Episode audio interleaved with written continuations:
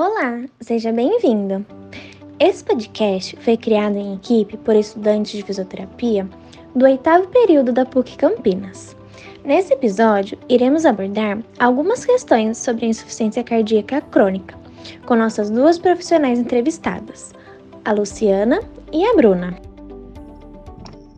Olá pessoal, tudo bem? Eu sou Luciana Castilho de Figueiredo, sou fisioterapeuta, me formei na Unesp em Presidente Prudente em 1991. A minha área de atuação sempre foi em terapia intensiva. Atualmente eu trabalho no Hospital das Clínicas da Unicamp. Eu sou coordenadora do serviço de fisioterapia e terapia ocupacional. Eu tenho mestrado e doutorado em ciências da cirurgia na área de cirurgia cardíaca e a minha experiência maior em relação aos pacientes com insuficiência cardíaca congestiva é no pré-diagnóstico para indicação de transplante cardíaco e também no pós-operatório de transplante de coração. Todas essas experiências eu tive na Unicamp e estou até o momento ainda dando aula em universidade na cadeira de pneumologia, fisioterapia respiratória, cardiologia e já faz é, desde 2001 que eu dou aula em universidade. Muito obrigada por ter se apresentado, Luciana. Que bagagem incrível, hein? É, daremos continuidade agora com algumas perguntas. Pacientes com perfil L, segundo a classificação hemodinâmica, normalmente necessitam de um tratamento mais intensivo. Como são esses tratamentos? Você tem alguma experiência para dividir conosco? É, os pacientes com perfil L é, são pacientes que devem ser pensados com muito critério quanto ao tratamento. É, pela avaliação da perfusão no repouso, os pacientes com perfil L eles possuem a pele fria e o pulmão seco. A pele fria, ela nos dá informação, informações sobre a baixa perfusão do paciente em repouso. Então, esse paciente, de acordo com a característica clínica de pacientes com baixa perfusão, ele pode estar com uma pressão de pulso reduzida ou até mesmo com sonolência, obnubilado por conta da redução da circulação cerebral, pode estar com baixo nível de sódio, ele pode estar com a extremidade fria, hipotenso e com disfunção renal. O, o grande segredo para se fazer o tratamento dessa baixa perfusão renal é a tentativa de utilização da reposição volêmica. Entretanto, essa reposição volêmica deve ser muito bem avaliada com os sinais clínicos de reposição volêmica, ou seja, a pressão arterial e a frequência cardíaca. Um paciente que tem o perfil frio e seco como L, ele deve ser é, submetido a uma titulação de reposição volêmica bastante criteriosa.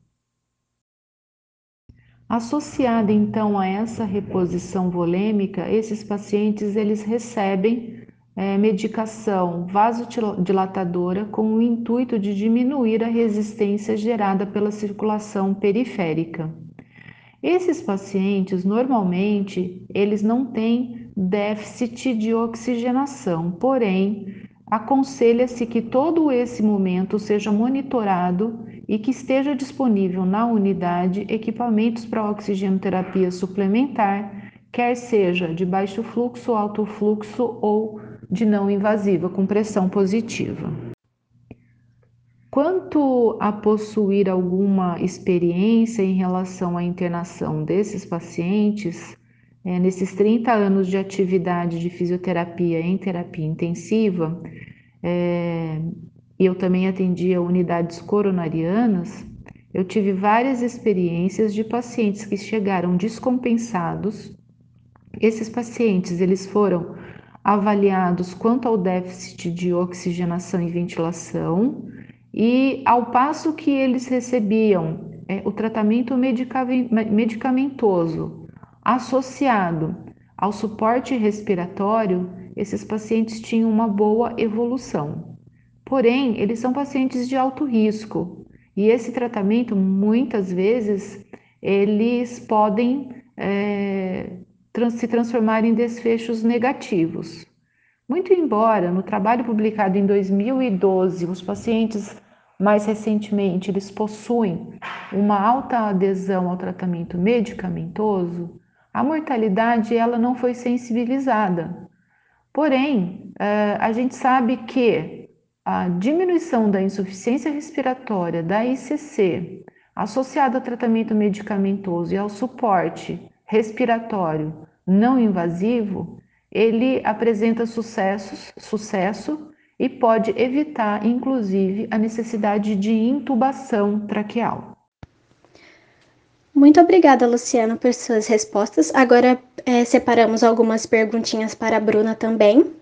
E eu gostaria que ela se apresentasse, Bruna, se você pudesse apresentar para a gente, é, para que a gente continue o podcast. Olá, meu nome é Bruna Charlac Vian, sou fisioterapeuta graduada pela Uniararas.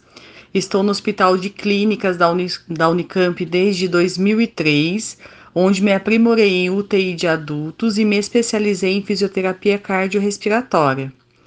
Desde então, trabalho com a reabilitação respiratória e cardiovascular em pacientes hospitalizados e domiciliares, e desde 2010 com pacientes ambulatoriais no HC da Unicamp.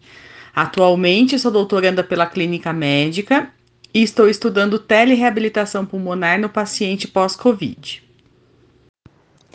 Que demais, Bruna! É, é uma honra ter você aqui conosco juntamente com a Luciana. Agora prosseguiremos com o restante das questões.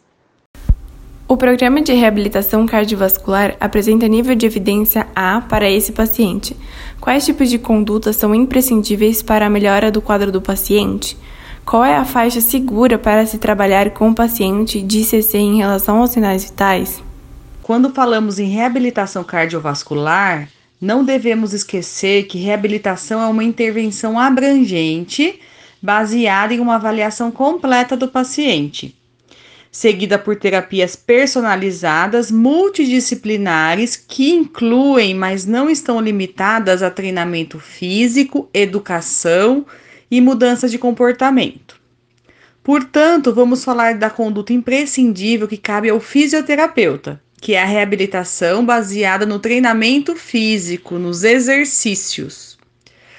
O paciente com ICC pode apresentar força muscular reduzida e baixa tolerância ao exercício, comprometendo a capacidade funcional.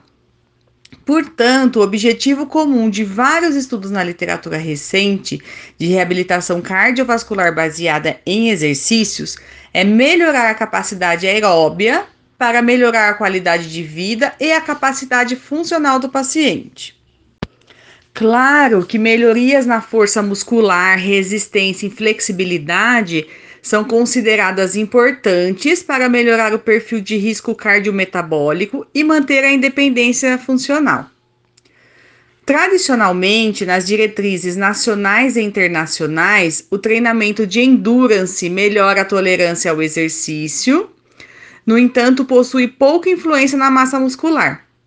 O treinamento de resistência resulta em um aumento da força muscular e da hipertrofia muscular esquelética. Ou seja, a combinação dessas duas modalidades parece ser a mais efetiva para produzir maiores benefícios tanto no ganho de força muscular como no ganho de resistência. Porém, por se tratar de pacientes cardiopatas, a questão mais controversa é a intensidade do exercício.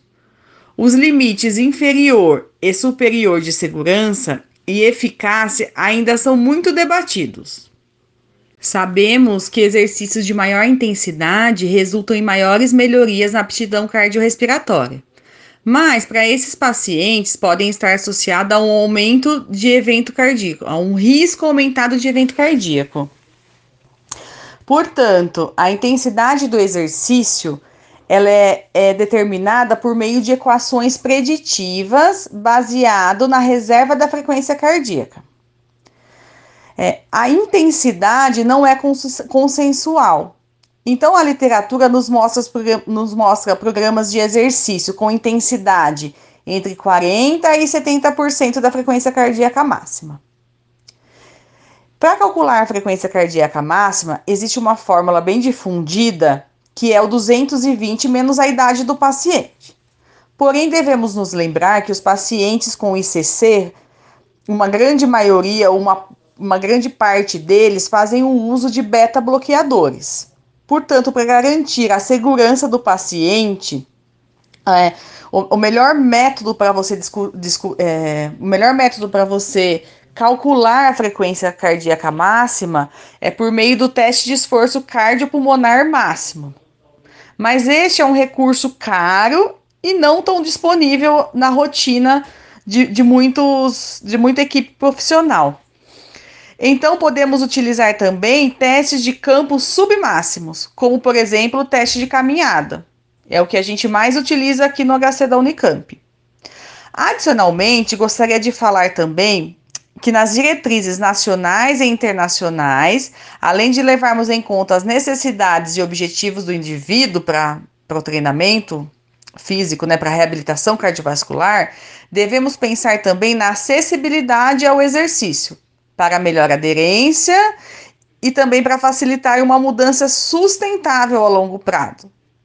Portanto, é, pode o programa de reabilitação ser realizado presencialmente ou remotamente, facilitada por manuais e plataforma online, mas sempre supervisionados.